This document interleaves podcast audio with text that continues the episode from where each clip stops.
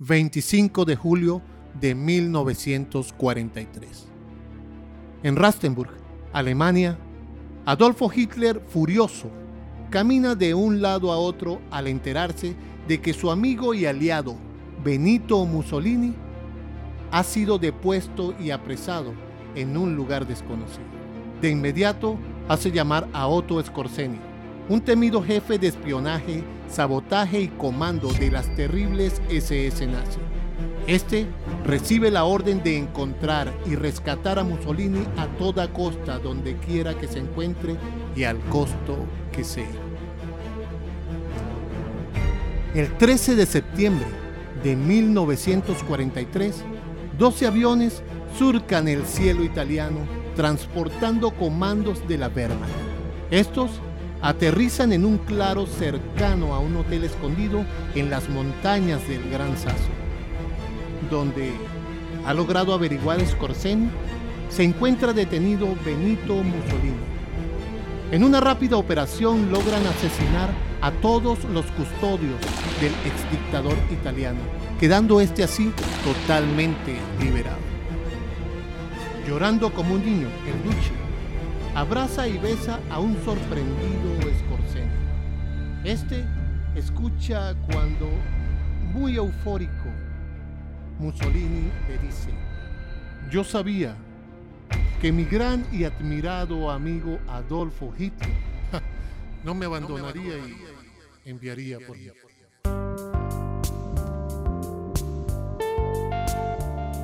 Sean todos ustedes bienvenidos Allá, donde exploraremos e investigaremos temas asombrosos de nuestro mundo.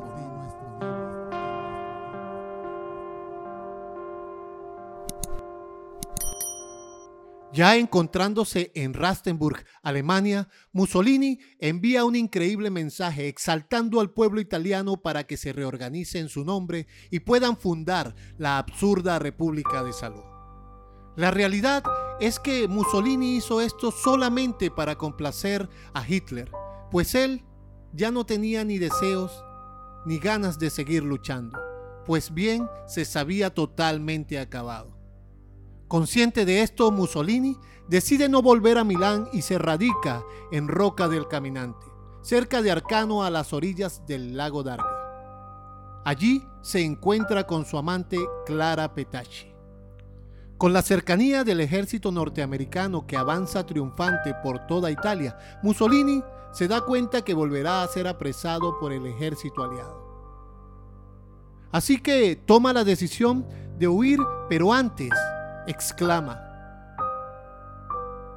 antes de caer en manos de los norteamericanos y ser exhibido como una bestia en el Madison Square Garden, prefiero la muerte.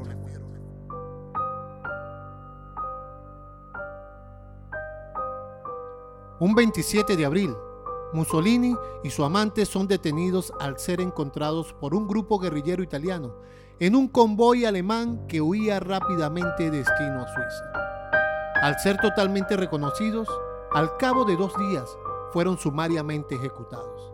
Sus cuerpos fueron exhibidos colgados por los talones como cerdos en la Piazza Mayor de Milán. Con esta ejecución finalizaba así el fascismo en Italia y su máximo exponente. Por su parte, Otto Scorseni recibió la medalla de hierro por tan increíble hazaña en el rescate de Mussolini.